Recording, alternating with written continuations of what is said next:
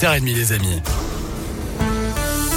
Mais tout d'abord, voici le journal des bonnes nouvelles avec Noémie Mabilon. Et à la une, l'Isérois Richard Perrault, sélectionné pour porter la flamme olympique cet été. Il représente les athlètes de para-badminton, une discipline qui a été intégrée aux Jeux paralympiques.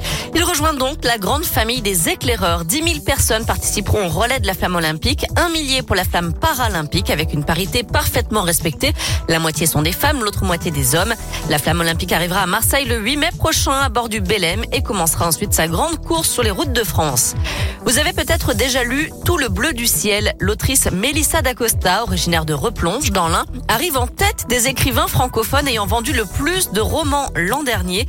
1 million 100 000 exemplaires vendus. Elle détrône ainsi euh, Guillaume Musso qui a dominé le classement pendant 12 ans. Enfin, Cocorico, la France reste le pays le plus visité au monde. 100 millions de touristes accueillis l'an dernier. Outre Paris et l'Île-de-France, les régions Auvergne-Rhône-Alpes et Provence-Alpes-Côte d'Azur ont la cote, en particulier auprès des visiteurs internationaux. 2024 devait être encore une belle année pour le tourisme en France avec 16 millions de personnes attendues dans l'Hexagone pour les Jeux Olympiques.